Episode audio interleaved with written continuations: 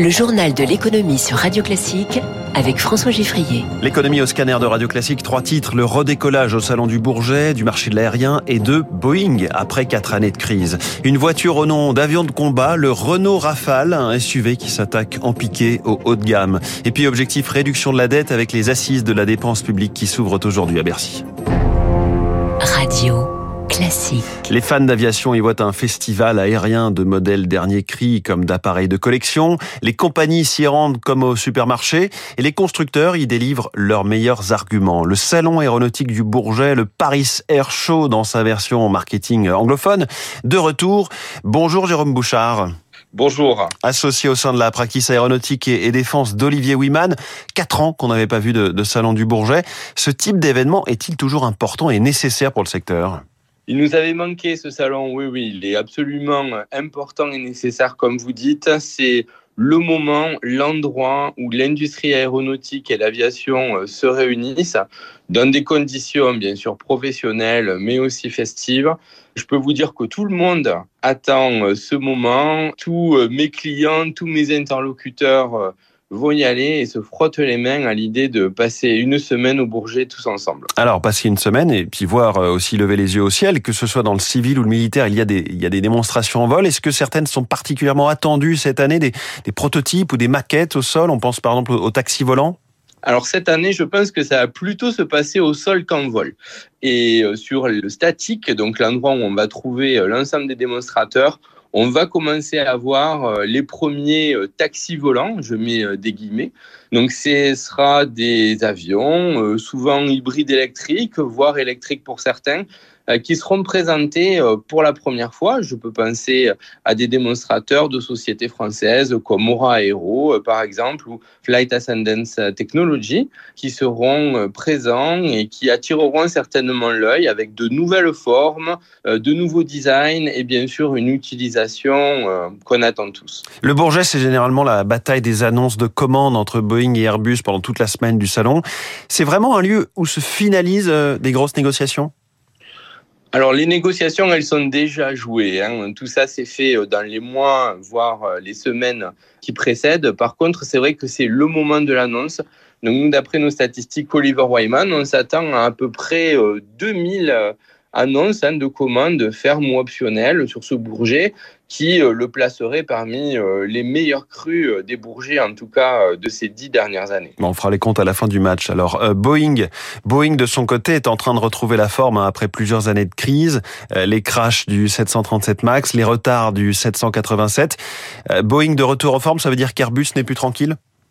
Je dirais pas exactement ça. Je dirais que il faut être deux hein, pour faire un duopole et qu'aujourd'hui, euh, la demande en avion neuf est extrêmement forte. Donc, il faut qu'on ait euh, deux avionneurs mondiaux qui soient là, qui soient à même de répondre avec de beaux produits, que ce soit le 787 ou le 350, et bien sûr les grands best-sellers que sont euh, la famille 320 et le 737 de l'autre côté. Et puis il y a aussi les Chinois, les Chinois du constructeur Comac qui ont un stand. Alors ils sont ni présents sur le statique comme vous disiez avec un, un avion au sol, ni euh, bien sûr sur les démonstrations en vol, mais tout de même c'est le, le tout début d'une percée de la Chine sur l'aviation civile qui s'annonce? Alors, la percée, euh, je ne sais pas. Moi, ça fait mon septième Bourget. Ça fait sept fois que je vois un stand Comac. Bon, après, on en reste aux jolies maquettes, euh, aux déclarations d'intention. Donc bon, cette année peut-être qu'avec le premier vol commercial en Chine, on verra euh, un peu plus de monde sur ce stand, on verra un peu plus de communication autour, mais par rapport à la percée qui était votre question initiale, euh, elle reste pour l'instant extrêmement timide et limitée euh, à quelques lignes sur le marché chinois. Jérôme Bouchard, le grand mot qui va être répété partout, c'est la décarbonation. Pour autant, ce n'est pas à cette édition du Bourget euh, qu'on va voir un avion électrique grand format. Eh bien, pas encore. Les avions électriques grand format, on les verra Bon, dans quelques bourgets, on va pas euh, donner de date, je n'ai pas de boule de cristal. Ce qui est important, c'est de montrer que la décarbonation, c'est l'affaire de l'industrie aéronautique au quotidien, qu'il y a déjà des premières solutions. Dans les cockpits, on peut optimiser les trajectoires. Au sein des moteurs, on va travailler l'efficacité de ces moteurs pour aller gagner quelques pourcents de consommation qui se traduiront directement par des économies d'émissions. Et donc, au final, on est sur la bonne trajectoire. Moi, je reste résolument optimiste. On arrivera à la neutralité carbone en 2050. Merci Jérôme Bouchard, associé au sein de la practice aéronautique et défense d'Oliver Wyman, invité du journal de l'écho de Radio Classique avec Eric Mauban. Alors la décarbonation, elle est dans les discours de tous les grands dirigeants du secteur. Ben Smith, le PDG du groupe Air France KLM, le dit ce matin dans le Parisien. Nous avons tout en France avec Airbus, Thales, Safran, Air France pour devenir champion du monde de l'aviation durable. Façon de rappeler hein, pour Ben Smith euh, que les carburants durables qui vont progressivement s'inviter dans les réservoirs de kérosène sont aujourd'hui bien plus chers et encore plus en France qu'aux États-Unis où ils sont euh, subventionnés. Une entreprise leader dans son secteur, c'est évidemment Dassault Aviation, les jets privés et le militaire. Son PDG Éric Trappier sera notre invité demain matin à 7h15 depuis le Bourget. Et ce matin, c'est Laurent Dassault, membre euh, du comité de surveillance de la Maison Mère, le groupe Dassault qui l'invité de Guillaume Durand à 8h15. Alors justement, au Bourget cette année, le Rafale fera comme toujours des démonstrations démonstration en vol, mais sur le goudron, on va se presser pour admirer euh, un tout nouveau Rafale, une première mondiale. Alors il a quatre roues, un pare-brise, des rétroviseurs et il suffit du permis B pour en prendre les commandes. Et oui, puisque Renault sort un tout nouveau SUV haut de gamme baptisé Rafale. Présentation à la presse hier soir par le directeur général de Renault, Luca De Meo. En fait, c'est la voiture dans le haut de gamme de notre offre. On on avait besoin parce que des, des produits comme euh, Talisman ou Espace euh, génération précédente euh, bon, ils terminaient leur, leur vie. Et on a bien pensé de le faire sur un segment qui est très porteur en ce moment. C'est des SUV un peu sportifs, coupés, comme on appelle ça.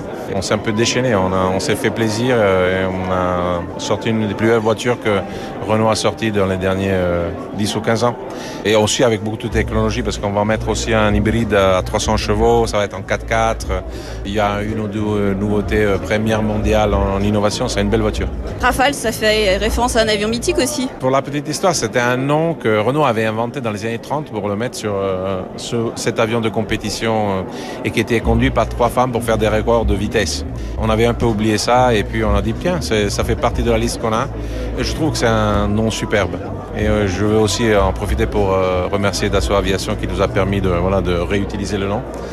Et je pense que c'est très français, euh, c'est très techno et c'est beau d'être ici au Bourget euh, euh, pour présenter.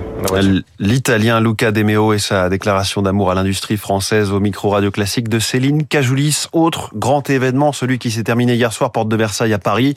Le salon Vivatech, événement désormais de premier rang mondial, 150 000 visiteurs, a annoncé le PDG du groupe Les Échos, le Parisien, qui organise l'événement, Pierre Louette, qui est aussi président de Radio Classique. Il est 6h57, cette fois, c'est promis, juré, fini le quoi qu'il en coûte. L'État veut économiser des milliards d'euros et pour ce faire une nouvelle méthode, des assises des finances publiques aujourd'hui à Bercy, même si sur la forme cela consistera en deux tables rondes et trois discours, Bruno Le Maire, Gabriel Attal et Elisabeth Borne. L'idée est bien d'enclencher le désendettement du pays, Eric Kioch. Ramener la dette à 108% du PIB, le déficit à 2,7% d'ici 4 ans. L'objectif est ambitieux, trop même, estime Anne-Sophie Elsif, chef économiste chez BDO France. Cette ambition est difficilement réalisable puisqu'elle se base sur des hypothèses de taux de croissance élevés. Pour cette année, le gouvernement prévoit 1% de croissance. Dans nos prévisions, on est plutôt à 0,6-0,7%. Et l'État doit faire face à de lourdes dépenses à venir, notamment 60 à 70 milliards d'euros d'investissements annuels supplémentaires pour la transition énergétique. Alors Bercy appelle tous les ministères à dégager 5% d'économies en 2024, à l'exception de la santé et de la défense. Des coupes budgétaires à manier avec précaution, juge l'économiste Anne-Laure Delatte la capacité des citoyens à accepter de faire des efforts encore sur la qualité des services publics, à mon avis, elle est très limitée. On est arrivé au bout du chemin avec les six mois de mobilisation contre la réforme des retraites. En plus du train de vie des ministères, Bercy envisage aussi de supprimer les avantages fiscaux sur les énergies fossiles. Les dépenses publiques pour les entreprises représentent 200 milliards par an. La moitié des subventions est consacrée à des secteurs les plus polluants. Un serrage de ceinture vivement contesté par les élus locaux, les associations des maires de France, des régions de France et départements de France ont décidé de boycotter ces assises des finances publiques. Éric Kioche pour Radio Classique. Autre piste de réduction de dépenses qu'on lit ce matin dans la presse, la remise à plat des indemnités journalières lors des arrêts de travail en transférant une partie de leur coût aux employeurs, selon le Parisien. Les échos rappellent l'instauration d'un reste à charge pour l'utilisation du compte personnel de formation de l'ordre de 30%. Le fait de tailler dans les niches fiscales, comme l'a annoncé récemment le gouvernement sur le dispositif Pinel dans l'immobilier ou encore la hausse de la taxe sur les véhicules de société. Par ailleurs, les échos révèlent que le Conseil Conseil d'État donne son feu vert à une possibilité de taxation supplémentaire des sociétés d'autoroutes pour un rendement cumulé de 2 à 3 milliards d'euros d'ici 2030. En revanche, le Conseil d'État rejette l'idée d'un raccourcissement des durées de concession euh, accordées à Vinci, Sanef et Albertis.